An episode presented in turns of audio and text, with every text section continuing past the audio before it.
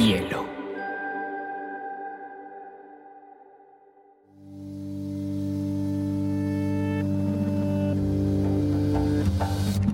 Coincide con la noción de estilo tal como se define. La lectura debe ser una de las formas de la felicidad y no se puede obligar a nadie a feliz. Pero no tengo idea de lo que va a suceder después. Entonces un libro debe describir esa situación. Y digamos que luego el Y a mí la, la cosa más importante que me ha pasado en la vida ha sido aprender a leer una pizca de exageración en esa frase.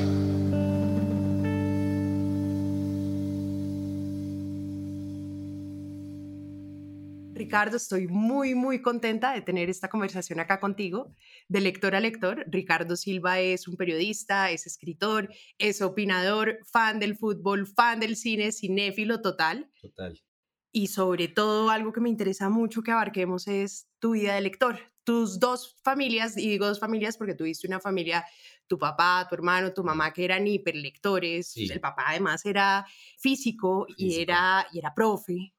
Y obviamente tuviste una familia muy lectora y hay, hay muchos comentarios que decían que empezaste con las historietas y después pasaste a lo duro. Sí, eso fue. Y hoy con tu esposa, que es hoy en día tu editora, pues siguen Sí. siendo relectores y con tus chiquitos, pues obviamente siguen leyendo. Cuéntame de esa, de esa vida familiar de lector y por qué es tan importante esos vínculos de la construcción narrativa literaria desde la familia. Pues yo lo primero que pienso usualmente cuando pienso en, en cómo comencé a leer es en mi papá que me leía Huckleberry Finn cuando yo era chiquito. Eso es mi primera imagen de, de alguien leyendo y haciendo el esfuerzo porque, porque suene bien y suene interesante y los personajes tengan vida. Eh, eso, eso me quedó a mí muy, muy claro e- con esa lectura. Luego tuve una etapa de insomnio muy fuerte cuando era niño. Yo calculo entre los 10 y los 11 años. Y ahí mi mamá se dedicó a leerme un libro muy extraño que se llama El viejo Jim Jotavich. Ok. No es un libro que, que sea usual y es un libro que publicaban los rusos, justamente ahora que estamos en estos temas. Eh, está muy de moda el tema ruso. Los rusos publicaban unos libros eh, en todos los idiomas y los mandaban a todas partes eh, para mostrar que su vida no era tan extraña.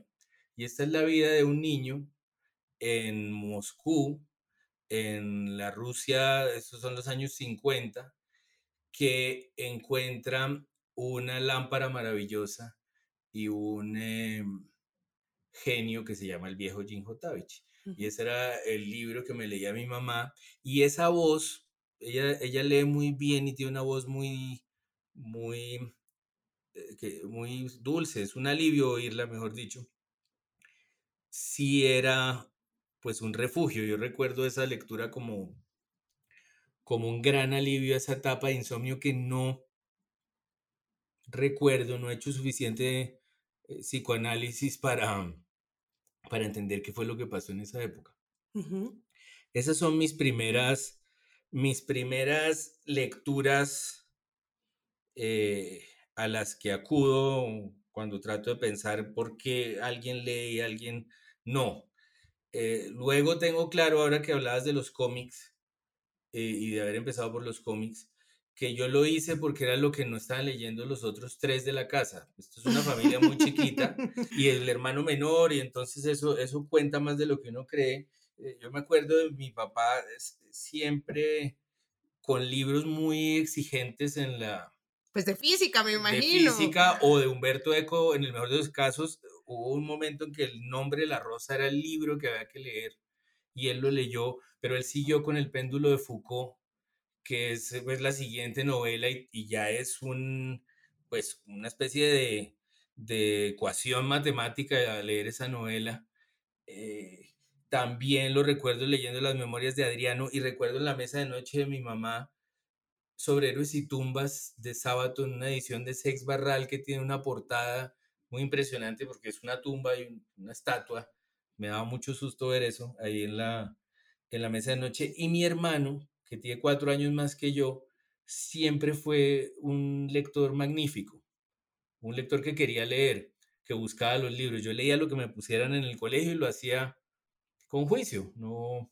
No con pasión Mm, desenfrenada Ya en ese cuando me momento. metía, me, es decir, recuerdo eh, la hojarasca y cómo era una tarea y al principio pues daba medio pereza, pero luego me metí y me pareció muy bueno, lo disfruté. Claro. Así lo hacía, pero yo no buscaba qué leer. Eh, Yo le, buscaba cómics para leer.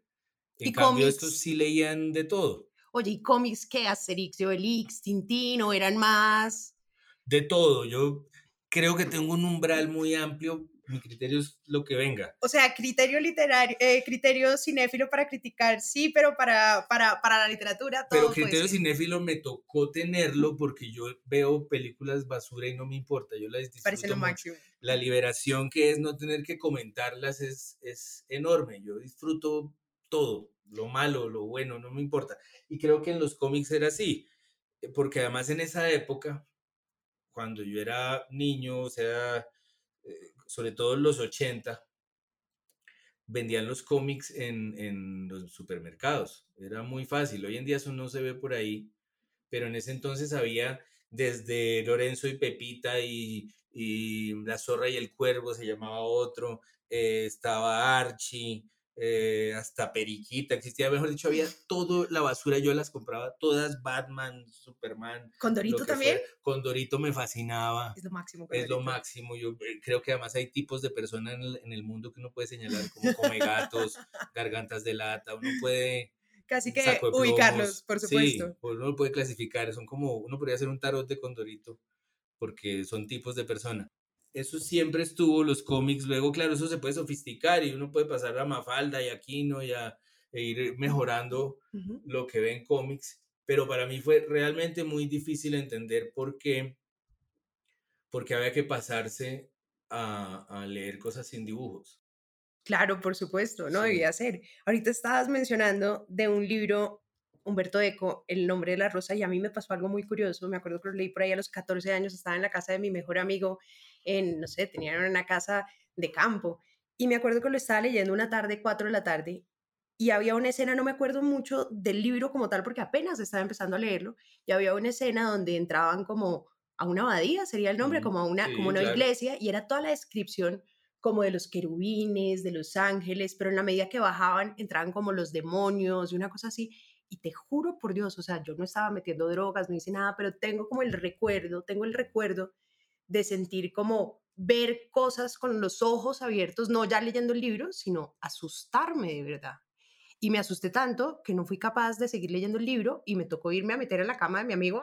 Me produjo pánico, pavor, y nunca me ha pasado eso y nunca supe qué me pasó. ¿Alguna vez te ha pasado algo parecido? ¿Tú qué crees en Sí, ese tipo de cosas? Ahora que estaba es- diciendo, empecé a pensar a mí qué, qué me ha pasado así.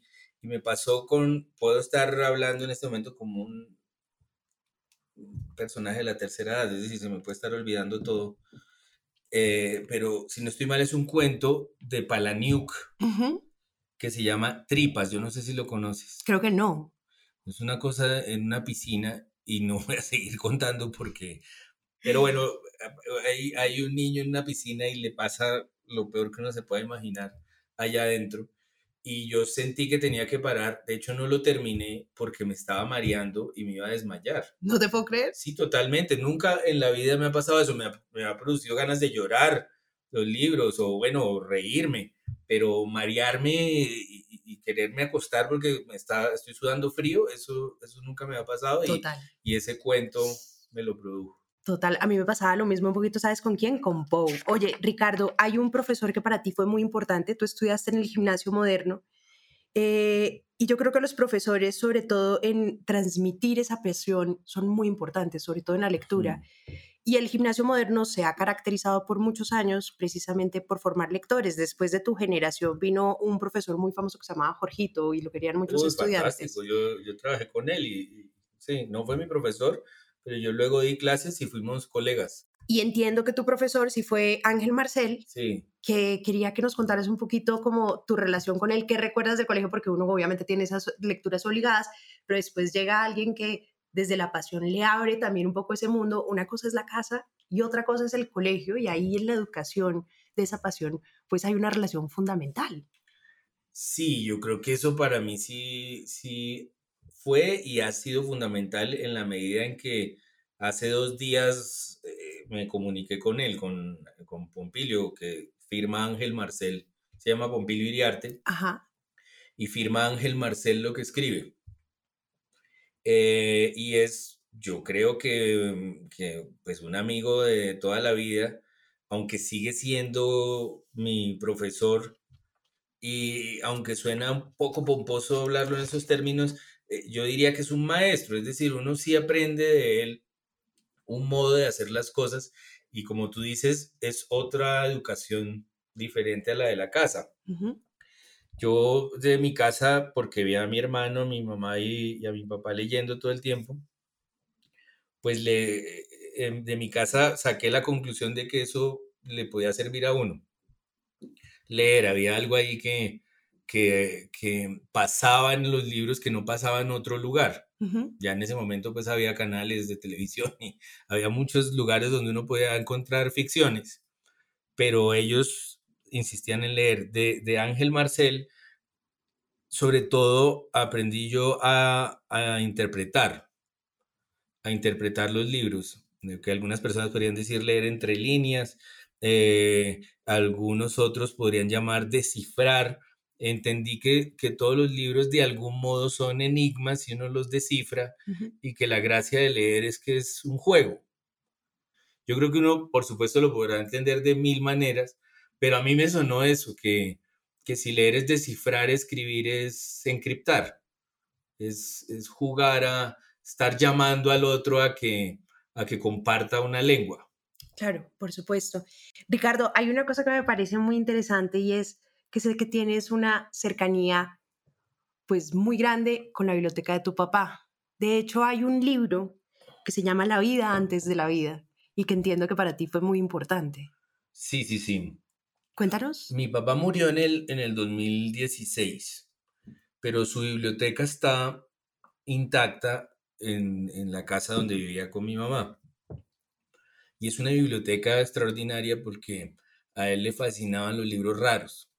Entonces tiene un libro de recetas de Leonardo da Vinci, eh, muchos libros de física porque era físico, muchos libros que, que uno podría eh, reducir a, a- a lo esotérico, de grafología, de quiromancia, de tarot, de espiritismo, eh, muchos libros de historia, de arte, pero todos son muy particulares, muy extraños. Y, y hace un par de años yo me encontré con ese que se llama, en inglés se llama Life After Life, y es un libro que luego me he dado cuenta que fue muy popular cuando salió. Salió en el año 75, en noviembre, y, y ha sido un best seller desde entonces. Eh, De esos que se compran en Carulla. en el- Sí, porque son, eh, es un libro corto, lleno de testimonios de gente que fue a la muerte y volvió. Le- lo que llaman algunos experiencia fuera del cuerpo o experiencia en el más allá. Toda esta gente que dice que vio un túnel y que llegó a un lugar y en ese lugar le mostraron su vida y le presentaron opciones. Bueno, este libro, Life After Life, reúne esos testimonios desde la antigüedad, o sea, desde Platón, desde Egipto hasta hoy. Y lo que es extraordinario de leerlo es que los testimonios son muy semejantes. Por supuesto, hasta el año 75. Eh, desde, es decir, desde la antigüedad hasta 1975, la gente vivía más o menos la misma experiencia cuando, des- cuando moría y volvía a su cuerpo. Entonces, pues es fascinante, es parte de esos libros de esa biblioteca, esos libros extraños que hay en esa biblioteca. ¿Y los tienes tú hoy en tu casa? ¿Los libros de tu papá? Yo traigo a veces algunos, porque están allá. eh, Y vas y los chequeas, los vas cuando vas a la casa de la mamá, si- te sí. sientas en una silla y chismoseas. Sí, sí, lo chismoseo y me gusta mucho ver eh, eh, los rastros que quedaron. Es decir, eh, si quedó un papelito adentro del libro con alguna nota, eh, algún poemita anotado en- dentro de el, el pequeño Larousse. ¿Y los rayaba?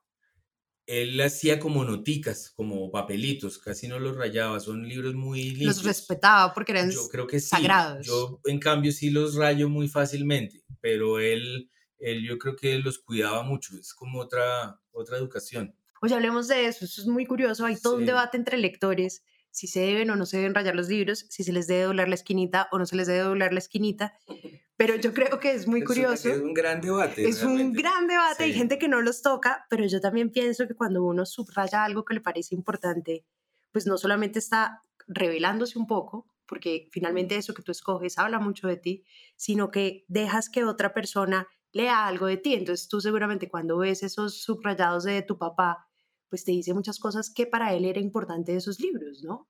Claro, eh, incluso ahora mientras lo dices, mientras lo decías, yo, yo eh, se me puse a pensar si es inconsciente, si es un rastro que uno está dejando por si acaso alguien quiere luego saber algo de uno. Me quedé pensando, pues sí, hay papelitos por ahí entre esos libros, hay rastros como pistas. ¿Y qué es lo más curioso que has encontrado dentro de un libro? Dentro de libros de él eh, en particular encontré un poema que es de ese pastor, creo que es alemán, sino que ya suena chistoso, eh, ese pastor alemán que, que tiene ese, ese poema famoso de eh, cuando vinieron los no sé quiénes, eh, no me importó, una lista de, de gente que vino cuando vinieron por los judíos, cuando vinieron por los no sé cuáles, por los demás.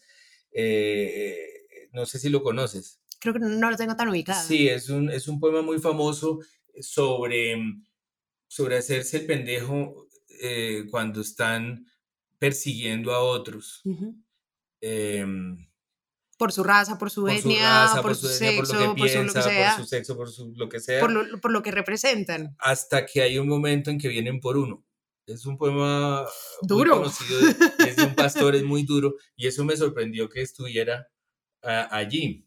Hay una cosa, hay una frase que tú dices que a mí me gusta muchísimo y es, yo creo en todo por si acaso. Y ahorita mencionabas a tu papá y tu papá era físico y es muy curioso que un físico que en teoría debe creer en el método cartesiano, que debe creer en el método matemático y científico, crea en eso que llaman las pseudociencias o leyera eso, ¿no? Entonces Sí. el tarot y no sé quién.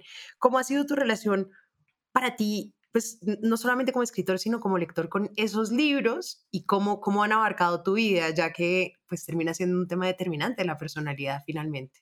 Yo nunca le vi a, a él ningún conflicto, eso me, me, me impresiona mucho. Conflicto entre la ciencia y, y el tarot, por ejemplo. Y él fue director del Departamento de Física de la Nacional un buen rato y, y dictó la cátedra de física 60 años. Y era muy científico, era incluso tenía rasgos de científico loco a ratos, hacía experimentos extraños y bueno, era, era curioso.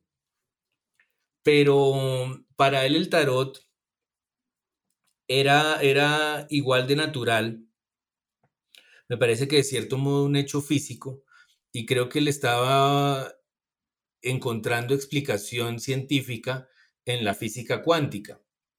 Pero creo que, que de cierto modo él entendía que era posible ver lo que había pasado y lo que iba a pasar porque el tiempo no existe. ok, Había algo allí que él, que él entendía y que le parecía posible, le parecía que no estaba entrando en el terreno de la brujería, ni, de, sí, ni del esoterismo, ni de la magia, pero tampoco le interesaba articularlo ni, ni, ni dar con la gran explicación, porque simplemente él veía que funcionaba. Es decir, él leía el tarot y era realmente muy atinado, muy preciso. Era hasta gracioso porque él era más bien contenido, serio, eh, de muy buen humor, pero, pero no era pues el alma de la fiesta. Pero cuando leía el tarot, había algo histriónico en él que era, eh, primero gracioso, porque, porque era, una, era pues, es- fuera de su personaje, digamos, estaba actuando.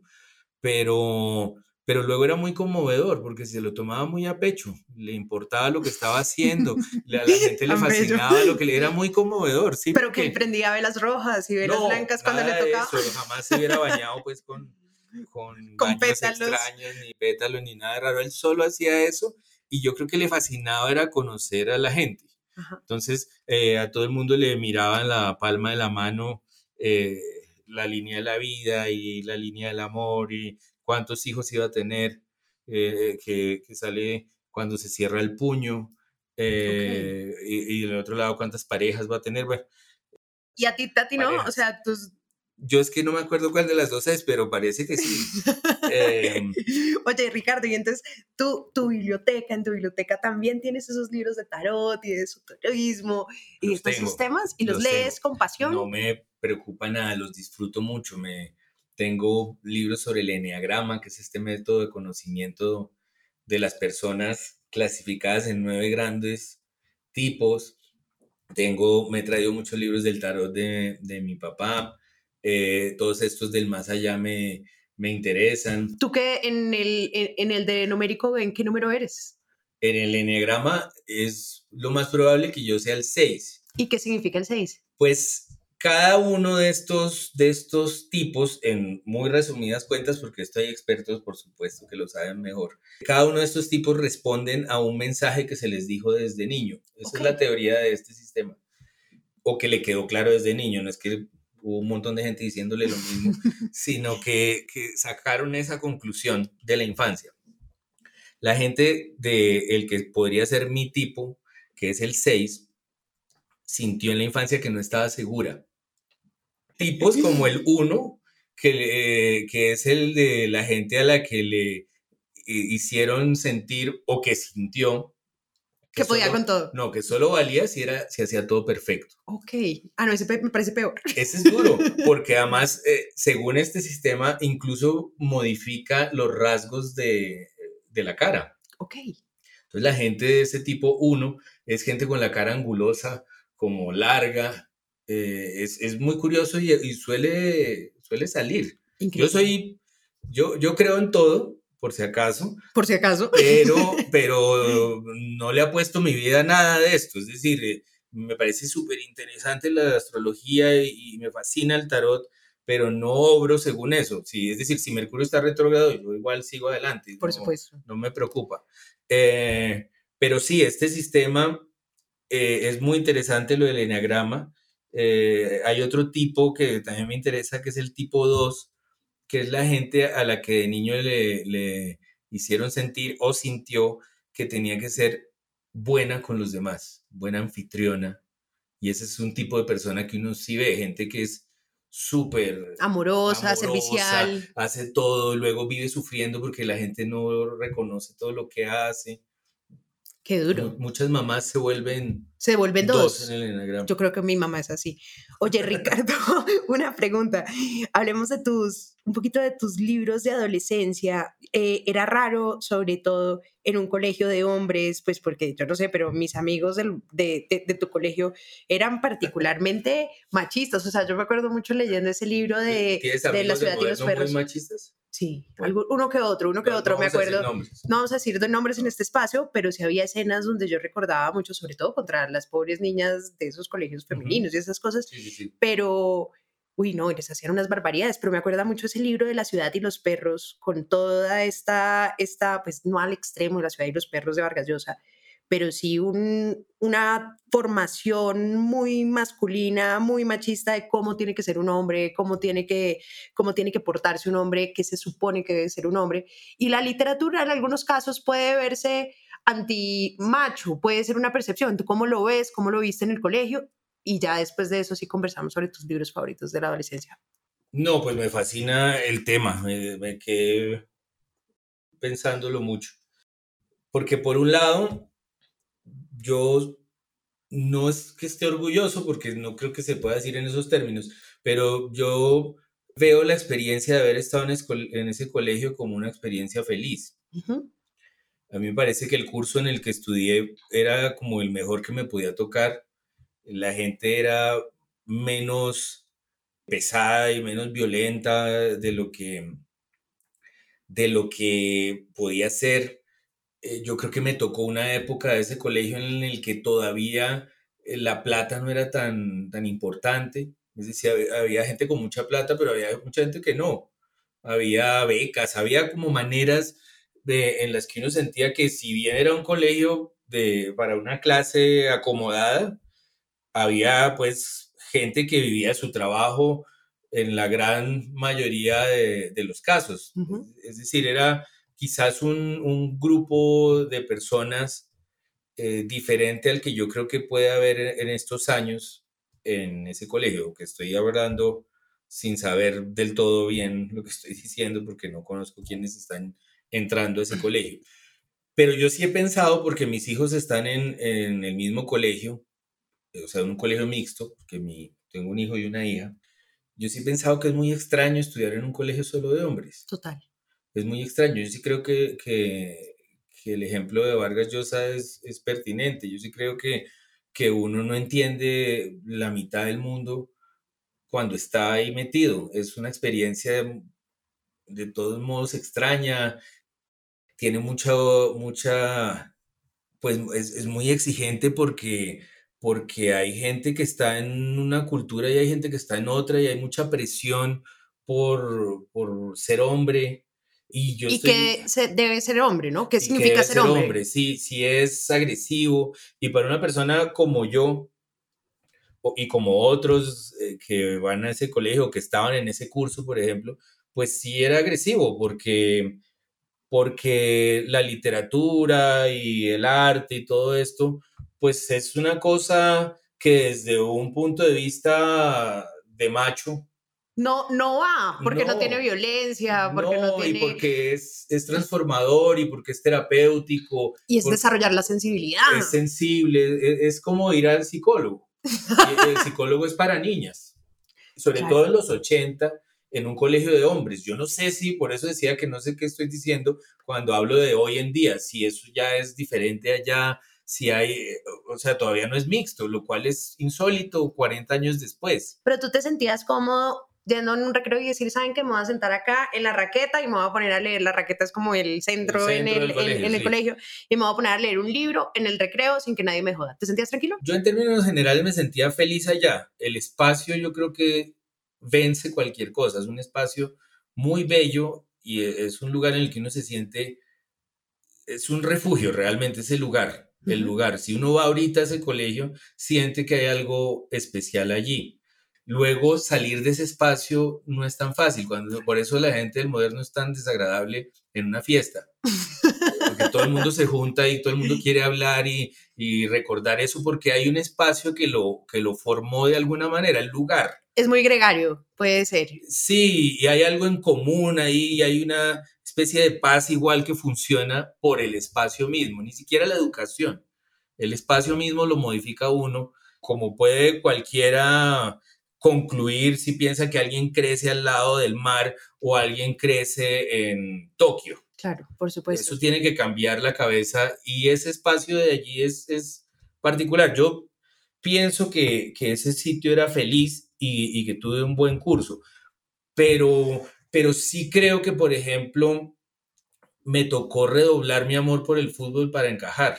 Y hoy eres súper futbolero, pues de hecho uno de tus primeros libros de, es sobre fútbol y, has, y, eres fan del fútbol, ¿no? A mí me fascina el fútbol, pero yo creo que eso era muy útil para sobrevivir en un claro. colegio de hombres, porque claro. yo creo que yo no tenía eh, anécdotas que contar sobre mi fin de semana, eh, si acaso tenía humor, pero eso no es mayor utilidad allí.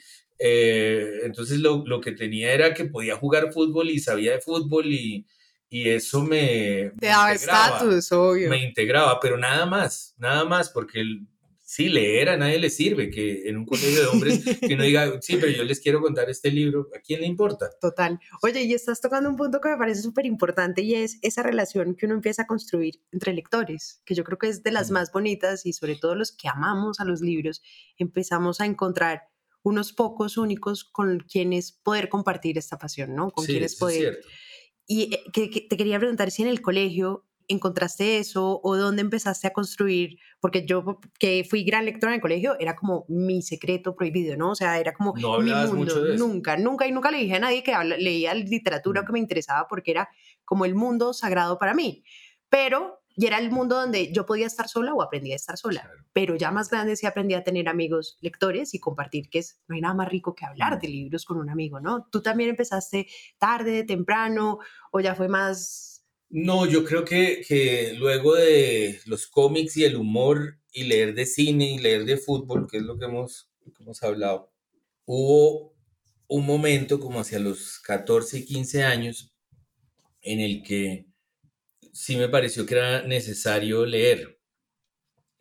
Realmente debo reconocerle algo a mi hermano en la vida y es que le pregunté a él, porque como leía tanto, dije, bueno, ¿yo qué leo?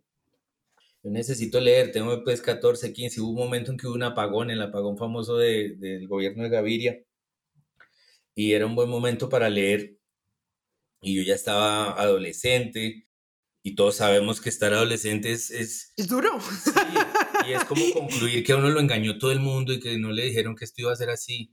Y, y entonces es muy importante leer en ese momento, o para, para ciertas personas, el camino ahí es articular esa rabia o esa indignación o esa angustia, y, y eso está articulado en las novelas, en los Claro. libros, eso está dicho ahí, y lo dice por uno y lo alivia. Y mi hermano me hizo una serie de recomendaciones que yo fui encadenando y fueron perfectas para mí, ¿Cuáles fueron? que fueron el, re- el retrato del artista adolescente de Joyce, eh, sobre héroes y tumbas, el que había estado en la mesa de noche de mi mamá tanto tiempo, eh, luego La Metamorfosis, luego Kafka. Muerte en Venecia, y todos de alguna manera pues decían lo que me estaba pasando. Entonces eso, eso fue, fue afortunado y tiene que ver también con lo que tú estabas diciendo, con la soledad. La soledad uno la puede interpretar como algo negativo, pero, pero es un hecho. Realmente lo que es es un hecho. Y hay gente que logra superar eso o vivir eso o habitar eso gracias a los libros. Claro. Hay gente más sola que otra, eh, por dentro, digamos, que requiere más articulación de las voces que tiene por dentro. Y yo creo que esa es la gente que a la que no le basta una serie de Netflix, no le basta la música, ni le basta el teatro, que todas son útiles y todas dicen cosas semejantes y todas sirven para la terapia. Eh, pero, pero hay gente a la que no le basta, necesita los libros porque los libros sí que le ponen en, en su cintura las voces interiores, sí que se las organizan y, y- y- y le dan paz. Entonces, yo creo que eso es lo que uno descubre ya en la adolescencia, porque ya en la adolescencia uno está empujado al mundo a ser alguien y a decir quién es y a, y a tener opiniones y a escoger a qué se va a dedicar. Hay una cantidad de cosas que se le están exigiendo. Y entonces hay gente que se descubre más sola y otra más dada al mundo. Y esa gente que se descubre más sola descubre usualmente eh, la lectura, la terapia de la lectura. Ricardo, hay una cosa que yo no sé si también te pasó y es cuando, cuando uno pasa esa adolescencia, a mí me pasó siempre que sentía que no encajaba, ¿no? Entonces todas las niñas de mi colegio querían ir a los 15 y querían salir con chicos Sí. y querían maquillarse. Y a mí me interesaba cinco y la ropa y nunca me interesaba la Sí. moda ni nada de eso. Y en los libros encontré amigos, es decir, los protagonistas encontraba gente que de pronto pensaba cosas igual que yo o que podía tener conversaciones, monólogos internos con personas que no les interesaban las cosas que les interesaba a la gente del colegio, sino que me interesaban a mí. Y yo decía, no solamente esta persona podría ser este, este, este protagonista o este personaje del libro podría ser mi amigo, sino también uno se enamoraba de esos personajes, Mm. perdidamente enamorado. Sí, sí, sí. ¿Sentiste también eso alguna vez? Sí, yo, yo creo que,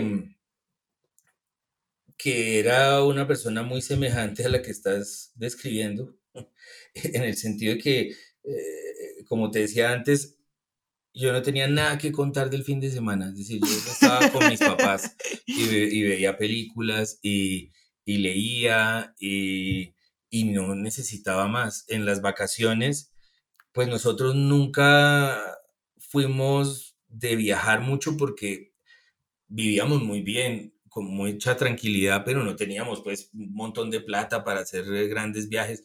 En, el moderno era usual que ocho del curso llegaran contando que habían ido pues al otro planeta en vacaciones y, y, mis vacaciones eran muy de quedarme en la casa y eran muy simples y, y yo las disfrutaba mucho y disfrutaba mucho estar solo.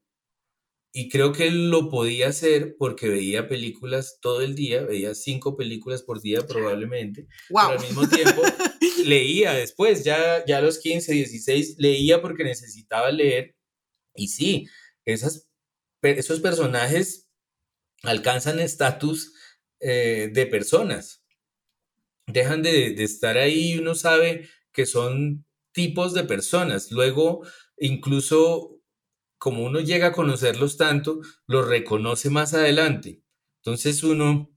Los guarda en el corazón. Claro, y, y, sobre eso y tumbas, que es, eh, está contada desde la perspectiva de un hombre y un primer amor de un hombre, yo creo que es útil para, para un hombre que se va a enfrentar a un primer amor eh, y que no sabe cómo hacerlo, por ejemplo, un hombre de colegio de hombres. ¿Cómo, cómo que nunca ve una niña, claro, obviamente. Cómo enfrentar eso y esa, ese, esa nueva manera de ver las cosas y de, sin, sentir. ser una bestia.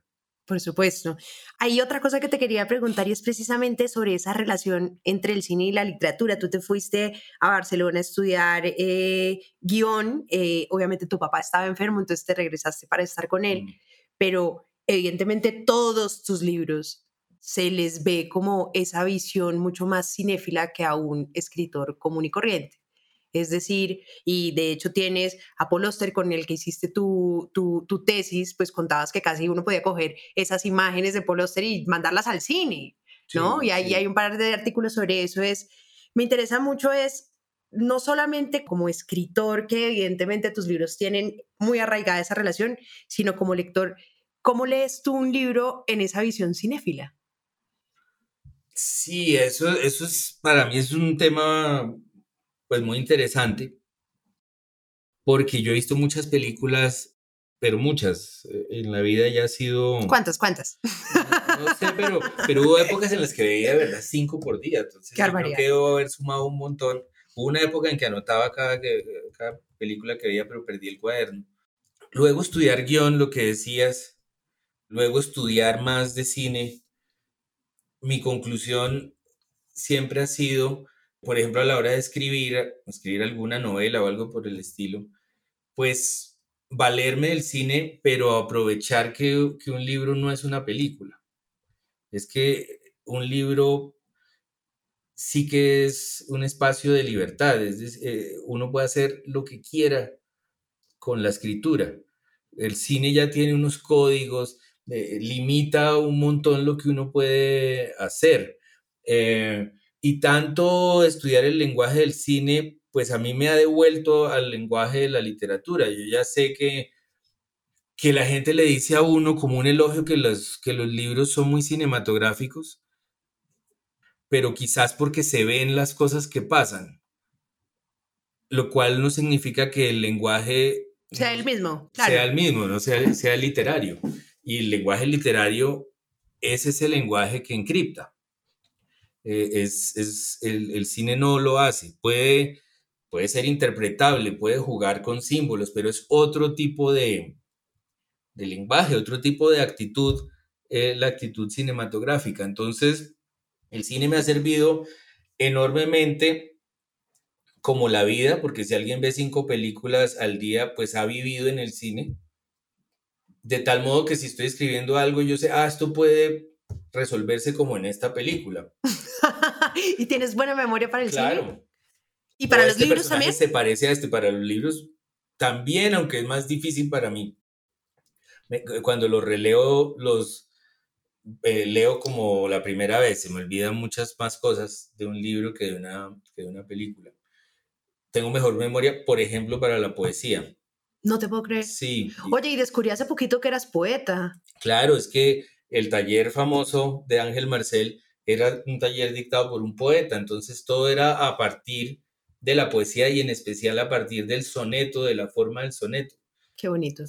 era una belleza y aprender a, a, moverse en esa forma que es tan estricta, la del soneto, es decir, 14 versos de 11 sílabas con acentos en la sexta y en la décima, y rima de la primera y la cuarta, y la quinta y la octava, y la segunda y la tercera, y la sexta y la séptima, y los tercetos como uno quiera. Eso, eso es muy exigente, que eso funcione y que uno logre tener un estilo dentro de una estructura tan rígida, pues eso le enseña un montón de cosas a uno y así empezaba ese taller y, y, uno aprendía a hacer sonetos. ¿Qué poetas te gustan? Yo creo que el que siempre tengo en la cabeza es, es César Vallejo. Claro, el de los Heraldos Negros. Siempre tengo versos sueltos de, de César Vallejo en la cabeza. Me parece difícil hacer algo mejor que eso. Eh, obviamente muchos sonetistas eh, me, me sirven como de disco duro, o sea, los del siglo de oro. Em, hay sonetos de Borges que son muy, muy, particulares y muy bellos. Em, y también me gustan mucho los, muchos poetas gringos. ¿Cómo cuál? Me gusta mucho Whitman, me gusta mucho Emily Dickinson, eh, me gusta mucho uno que fue además protagónico en una película de Jarmusch que se llama William Carlos Williams. Mm, claro. Eh, sí, eh, en fin. Creo que, que, eso lo recuerdo más fácil que las novelas. Increíble, sí. Mm. Y yo creo que, que, que, eso muestra que tienes memoria mucho más visual.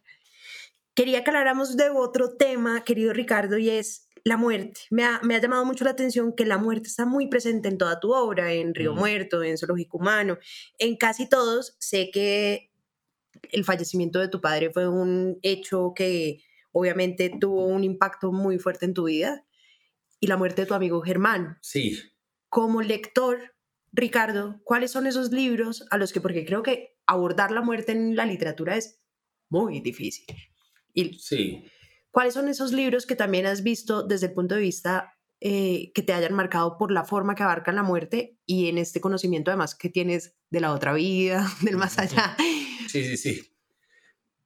Pues estaba pensando justamente en Muerte en Venecia y en lo interesante que era la clase de Ángel Marcel sobre Muerte en Venecia, que arrancaba sobre, arrancaba con la revelación de que el nombre del protagonista, que es Gustav von Aschenbach, ese von Aschenbach significa, o Aschenbach significa río de ceniza es decir, un río que va a dar a la, muerte.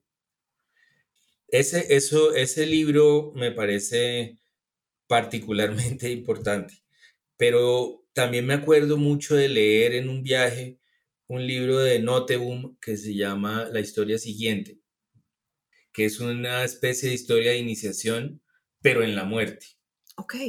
Eh, hay un género eh, que, que, se habla menos que las historias de iniciación, que es eh, las historias de iniciación en la vejez y en la muerte, como sostiene Pereira. Eh, gente que está entrando en la vejez, o sea, entrando en una especie de recta final y se hace esa idea, es como una segunda adolescencia, pero ya hacia el, hacia el, hacia el final. Y eso está en Muerte en Venecia, eso está en la historia siguiente de Noteboom y está en Sostiene Pereira y me, me fascina ese, ese momento. Uno podría decir que eh, el amor en los tiempos del cólera tiene algo de eso, por ejemplo. Es como una vida revisada desde la vejez. De alguna manera podría uno, uno pensar que tiene eso y eso puede ser lo que es eh, fascinante de, de, esa novela.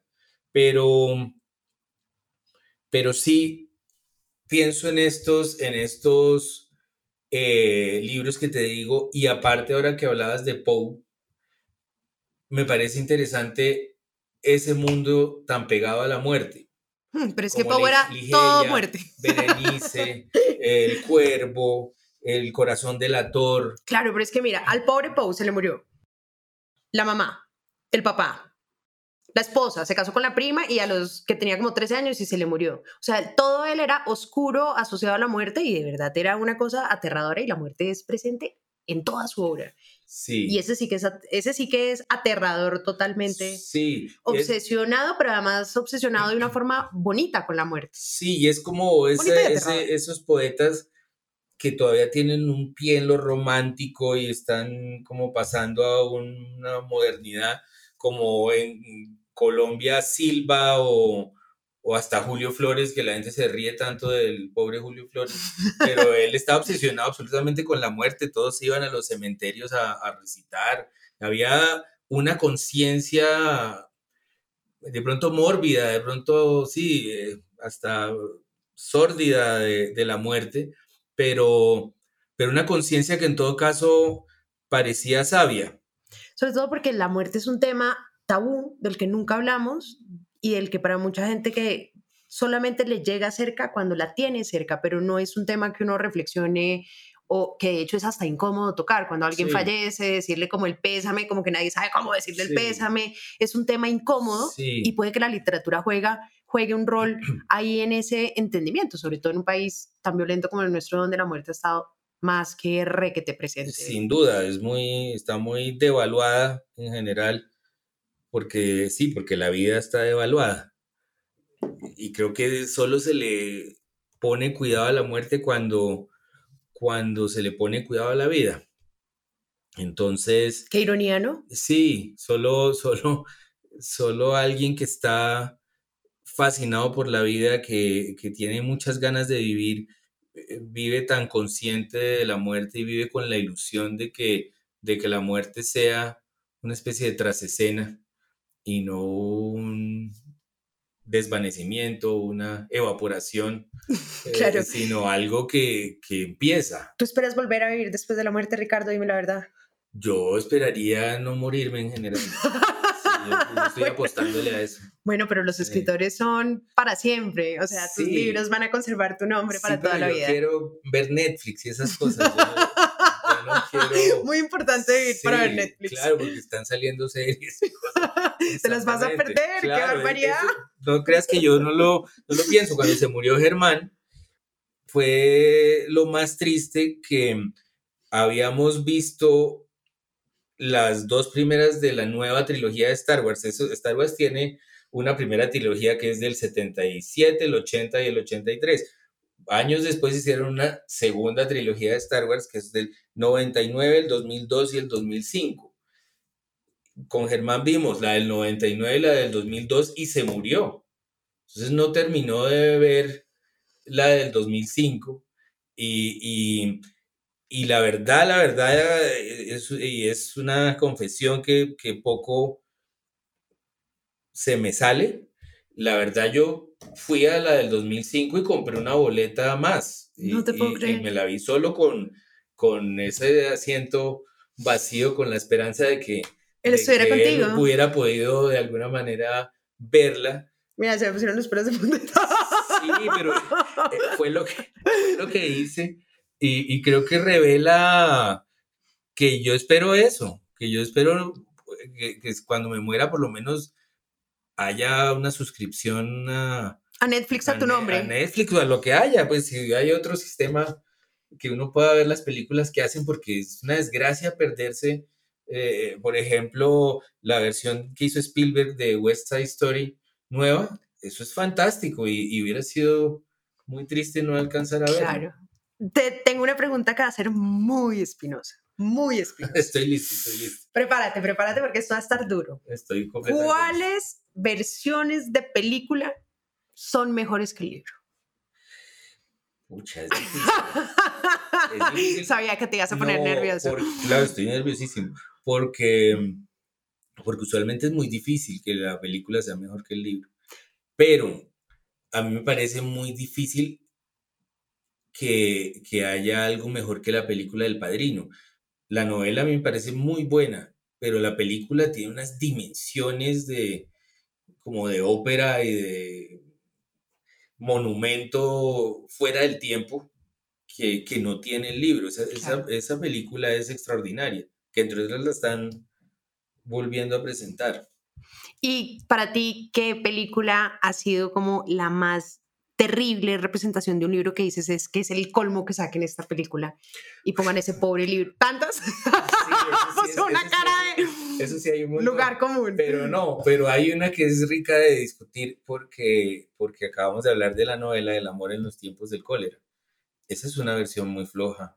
De acuerdo. De, no, de- es que ese es un novelón, es un novelón, novelón. Y, y quizás tendría que haber sido una serie de, de Amazon o de una serie como de 10 capítulos, Por supuesto. porque eso en películas se, Ahora- se, se desbarata. El soundtrack de Shakira sí me encanta. Me lo sé todo de memoria. Claro, la, Ay, la- las divina, canciones divina. eran, Divinas, divinas. eran sí como lo mejor, quizás. Lo mejor, por supuesto, con eso. Oye, Ricardo, hablemos de tus tres libros. Yo sé que para un lector los libros son como el mundo mundial, pero hablemos de tres libros que son muy importantes para ti eh, en la vida, o sea, que te han dejado realmente marcado. Ya hablamos de la vida después de la vida, que además entiendo que fue el que te llevó a ser escritor. Y hablemos de otros tres que te fascinen y que quieras recomendarle a los oyentes, como que no solamente el libro que me gusta, sino el libro que sé que le va a gustar a las personas leer. A mí el, el libro que me parece mejor de todos es El Conde de Montecristo. Estoy de acuerdo Yo creo que contigo. es muy difícil Edmundo. Dantes en su No, castillo, eso eso es bomba. Sí. Es el- eh, un personaje que se inventa un personaje y, y una historia de venganza que es muy difícil que algo sea más Total. interesante que una historia de venganza. Uy, total. El Conde de Montecristo para mí es fundamental. Un libro que, que me estoy releyendo y que me parece extraordinario y que debería leerse más allá de, del mundo del cine se llama Easy Riders Raging Bulls. Creo que, se, que lo traducen moteros tranquilos. es es un Ok. poco raro. To- Toros salvajes. ok, ok. Ese no sería un título que yo No, escogería, no, creo. Por eso no. Por eso, por eso hay que recomendarlo. Puede haber libros que me gusten más que este, pero me parece bueno recomendarlo porque cuenta la historia del nuevo Hollywood, Ujú. Que es la historia de estos grandes directores que yo creo que son los grandes artistas del siglo XX, Scorsese y Coppola, Spielberg, Brian De Palma, William Friedkin, Peter Bogdanovich, eh, Mike Nichols, bueno, unos directores que uno no puede creer y que eran escritores realmente, gente que iba del drama, la literatura, al cine sin ninguna culpa y sin, sin ningún eh, prejuicio y sin, sí, sin ningún complejo. Y, y- y el relato de esa historia, este es un autor que se llama Peter Biskind y es un cronista de cine especialmente. Eso es una novela enorme, es como leer Guerra y Paz, pero sobre el nuevo Hollywood. Es una cosa extraordinaria. Suena muy chévere. Sí, vale la pena, realmente porque uno, pues obviamente aprende todo lo que y se quiere ver todas esas películas, pero, pero sobre todo el relato de esa gente, de cómo, de cómo es, como el Señor de las Moscas, que podría ser otro que recomendara, cómo cuando deja de haber padres vigilando, cuando se le da carta blanca a la gente creativa, pues se dan obras maestras, pero también mucha locura, mucha violencia, mucha maldad. Es, es interesante. eh, ¿Qué es lo que pasa en El Señor de las Moscas? Que podría uno también recomendarlo. La historia de estos niños que, que Que caen. se caen en una isla y Sí. se vuelven unos salvajes todos. Claro, porque no hay padres y entonces hacen sus propios gobiernos y de Y alguna manera es como. Colombia, eh, que, que es una gente que dejaron sola en un mapa y, y todos se matan con todos como si no hubiera adultos, como si nadie estuviera vigilando, si nadie estuviera mirando. Qué horror esa comparación con Sí. Colombia. Yo, yo siempre he pensado que El Señor de las Moscas es sobre Colombia a la larga. Ay, no. Sí, y es una gran novela si uno la quiere recomendar, pero podría recomendar otras. Hay una que, que a mí me, me gusta mucho y se volvió una curiosidad, que es una novela del año, si no estoy mal, 2000, no sé si es anterior, que se llama Povey y Dingan. Povey y Dingan es una novela de un australiano que se llama Ben Rice que hasta donde yo sé no volvió a sacar nada. Es una novela de unas 100 páginas, australiana, en, en un pueblo australiano, y es la historia de una niña que tiene dos amigos imaginarios. es que son Poby y Dingan. Realmente está contada por su hermano mayor adolescente, o sea, es una novela de iniciación realmente, que, que vive harto de compartir la vida con esos dos amigos imaginarios a los que les ponen puesto en la mesa y, y van con ellos en el asiento de atrás, en el carro. Este adolescente está que mata a la hermana pero para no dañarle a nadie. Oye, pero a mí me daban muchos celos la gente que tenía amigos imaginarios. Yo nunca he tenido. Yo tampoco. Quisiera tener más adelante. Sí, yo también, ¿sabes que sí? Como en la vejez. Sería buenísimo. Sí, sí, un par de amigos imaginarios, pero el, el, la historia comienza realmente cuando Poby y Dingan se pierden. No, pues tenaz, ahí sí. Porque entonces nadie sabe qué hacer y es e, ese pueblo y esa familia diciendo, toca buscar a Dingan porque esta niña está que se muere de la tristeza. Y esa es la trama, y es una novela Qué preciosa historia. Realmente es una belleza, y, y, yo creo que por eso este señor no escribió nada más, porque dio con un, con un giro y como con un mundo que, que dice suficiente. Sí, ya, ya para qué escribo mm. más si esto fue la obra maestra que escribí. Sí, eso es una obra maestra y está por ahí flotando y, y debería ser reeditada. Oye, entiendo que tienes una, que tu esposa te pone una rigurosa disciplina de escribir en unos días determinados, como ya dijimos que es tu editora, pues debe ser así muy juiciosa. Pero entonces cuéntanos eh, a qué horas lees y qué lees entre tus escritos de novelas. ¿Lees de todo? Pues yo creo que primero, yo creo que mi esposa podría aceptar que yo fuera taxista o que fuera otra cosa, que fuera abogado. Yo no creo que, que eh, ella lo que, lo que sí se ha dado cuenta es que si yo no estoy escribiendo, me empiezo a portar como un pensionado y a mirar por la ventana y decir, no será que hay que ir a sacar plata. Ella hay un momento que me dice, ¿por qué no empieza a escribir algo? como es más bien benigna. Ok, ok, te hace un favor. Es, es, un favor porque ella dice, bueno, esto está empezando a, a, agarrar, sí, como pantuflas hasta las 3 de la tarde, bueno, como una cosa preocupante. Entonces, es, es, más, es más por ese lado. Yo creo que lo mejor es leer apenas uno se despierta. ¿En serio? Sí, y después cuando se va a dormir. Ok. De resto hay muchas muchas eh, interrupciones y muchos trabajos que hacer y muchas rutinas que hay que, cumplir. Pero si uno está dependiendo de la lectura, es decir, dependiendo o emocional o laboralmente de la lectura, creo que uno le encuentra sus ratos todo el tiempo. ¿Y lo sigues haciendo con todo el amor que lo hacías desde joven? A mí me fascina leer, a mí me fascinan los libros, eh, me fascinan hasta los feos. Lo mismo que pasa con el cine.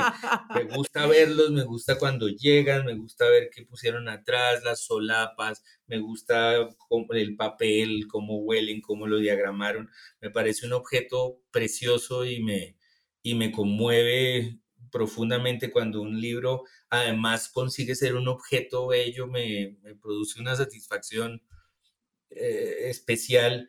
Eh, llevo muchos años leyendo pues muchas novelas y entonces he bajado mi ritmo de lector de novelas y me he vuelto más un lector de biografías. Ok. Y, me fascina leer biografías, pero cuando doy con una novela que me fascina, me, me conmueve de una manera. Las últimas novelas que has leído, las últimas dos novelas que te hayan marcado profundamente, que te hayan encantado. Las últimas novelas que he leído que me han encantado. He leído muchas novelas como de gente cercana que, que me ha tocado leer usualmente para... Algo de trabajo, una charla. Trabajo, una charla o algo por el estilo. Y mm, a mí me conmovió mucho la novela de Pilar, Los Abismos me pareció, digamos, me, me produjo muchas cosas, me, me conmovió mucho, me, eso, esa época en la que la gente leía Vanidades, la revista Vanidades, que yo creo que todavía... Me tocó, me tocó, no, me, no, no soy tan chiquita. Eh, Vanidades eh, a mí me, me, me, dijo muchas cosas y me conmovió Sobre todo porque es, esa tensión, ¿no? Esa tensión que hay en esa novela. es un tema muy raro porque es una madre que no quiere a su hija. Sí, eso es... Y es un, eso es un tema rarísimo, rarísimo. Es un tema Ese sí que es más tabú que la muerte. ella ha tenido una evolución, pues yo debo poner un asterisco ahí, es que yo soy buen amigo de ella. Entonces todo está eh, visto desde allí. Pero a mí me parece que ella ha tenido una evolución fascinante casi que hacia la poesía. Claro. Ella, ella era mucho más eh, explosiva y, y- y- y, digamos, eh, ex- ex- expresiva, si se puede decir así, aunque es una bobada porque todo lo es.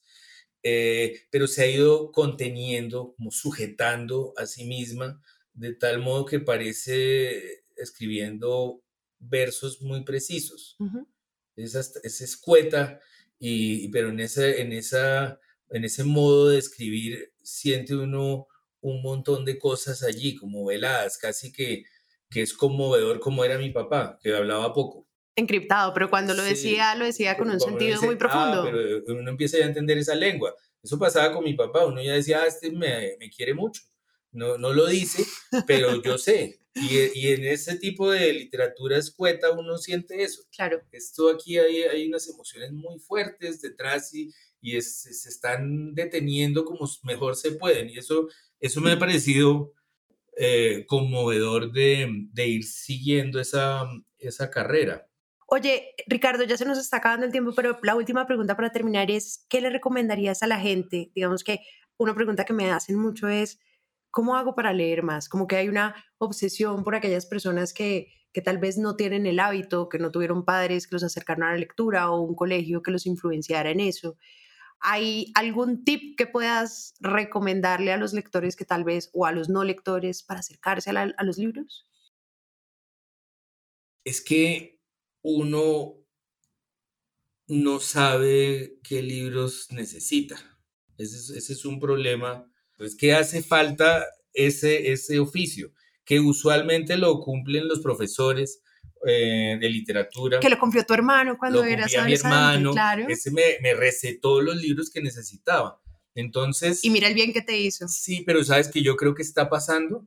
En, eh, yo veo que luego de una época en que la cultura estuvo en manos de ciertas autoridades y había medios impresos y magazines culturales y programas de televisión culturales, una época que mucha gente mira con nostalgia y que tuvo figuras muy importantes. eh, Claro. el HJCK y Bernardo Hoyos y, no sé, después estas revistas, Número, El Malpensante, Arcadia, todo ese mundo que eran autoridades culturales que, que, que daban criterios y creaban criterios, pero también tenían un lado antipático, el lado de... de- Del, es muy intelectual, Sí, eres, esto es muy inteligente el para que ti. sabe y, y todo lo que sea demasiado popular no es suficientemente importante eh, y somos una inmensa minoría. Esto es decir, la, la emisora para la inmensa minoría. Eh, esta, este sentido de élite, de, de- que era tan, tan incómodo, antipático, tan ¿no? antipático, yo creo que eso ya no existe. Y, y claro, tiene un problema y es, que, y es que no hay unas autoridades que están diciendo qué es lo que hay que leer. Pero a cambio hay una cosa democrática que a mí me fascina, que está pasando en las redes y que es de lo mejor que pasa en las, redes, en las redes, que es unos clubes de lectura magníficos, una gente que tiene, como tú, que tiene unas cuentas bellísimas, bellísimas, con fotos súper bonitas de los libros, con reseñas muy bien hechas, eh, y así hay, hay, yo no sé cómo les llamen, bookgrams, booktubers, Booktubers, lo que sea, pero... pero- influenciadores literarios. Sí, pero es gente que está recetando libros y está diciendo, mire, este libro está bueno si uno está con el corazón partido, o si está angustiado, o si no entiende un carajo de lo que le está pasando, esto, esto puede servir. Y esa es la labor que hay que hacer con los libros. Yo creo que más allá es, es muy pretencioso y es una mentalidad, ahora que estábamos hablando de colegios de hombres, es como una mentalidad de colegio de hombres, de, de decir, esto es lo que vale, esto es lo que no, yo soy el que digo qué, qué es lo que hay que leer y qué no.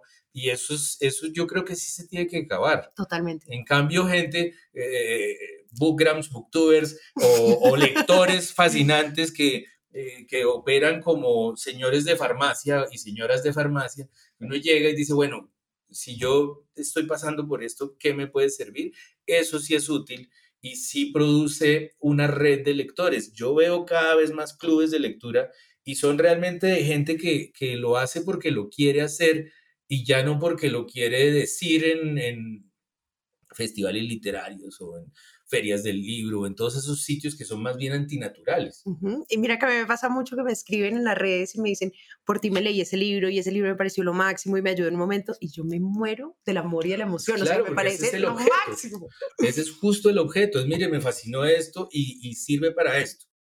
Y sí es útil, es decir, cuando yo estudié literatura en la universidad, había cierta fascinación eh, a la hora de decir que la literatura no servía para nada era ese mundo de élite, de, la, cultura es nuestra y lo otro es entretenimiento. era, para mí era muy antipático, ¿por qué? Porque yo me lo pasaba viendo IT e y, y Volver al Futuro y telenovelas colombianas y cómics, y entonces no me gustaba que me dijeran que todo eso era, era basura. A mí eso me parecía magnífico, me parece magnífico. Y, y entonces sufrí en, esa carrera por eso, porque era para una élite la literatura y, era inútil y esa era la gracia. Éramos unos, unos elegidos como en Fahrenheit 451, dándonos las de que encarnamos a los libros y, protegemos un arte antiguo y que solo entendemos unos pocos.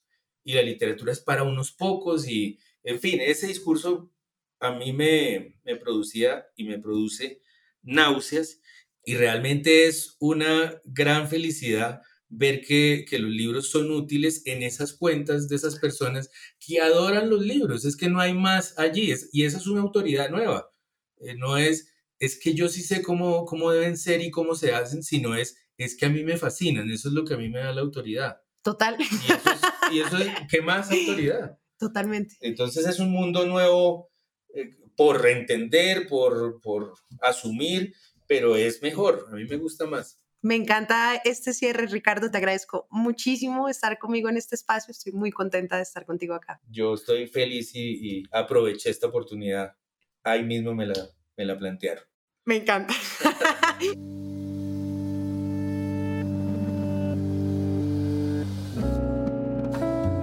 Este es un podcast para contagiar el amor por los libros porque no hay mejor forma de incentivarlo que desde la divulgación.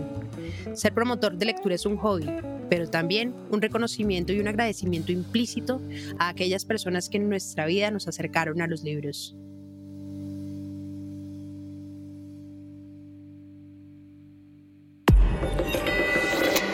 Hielo.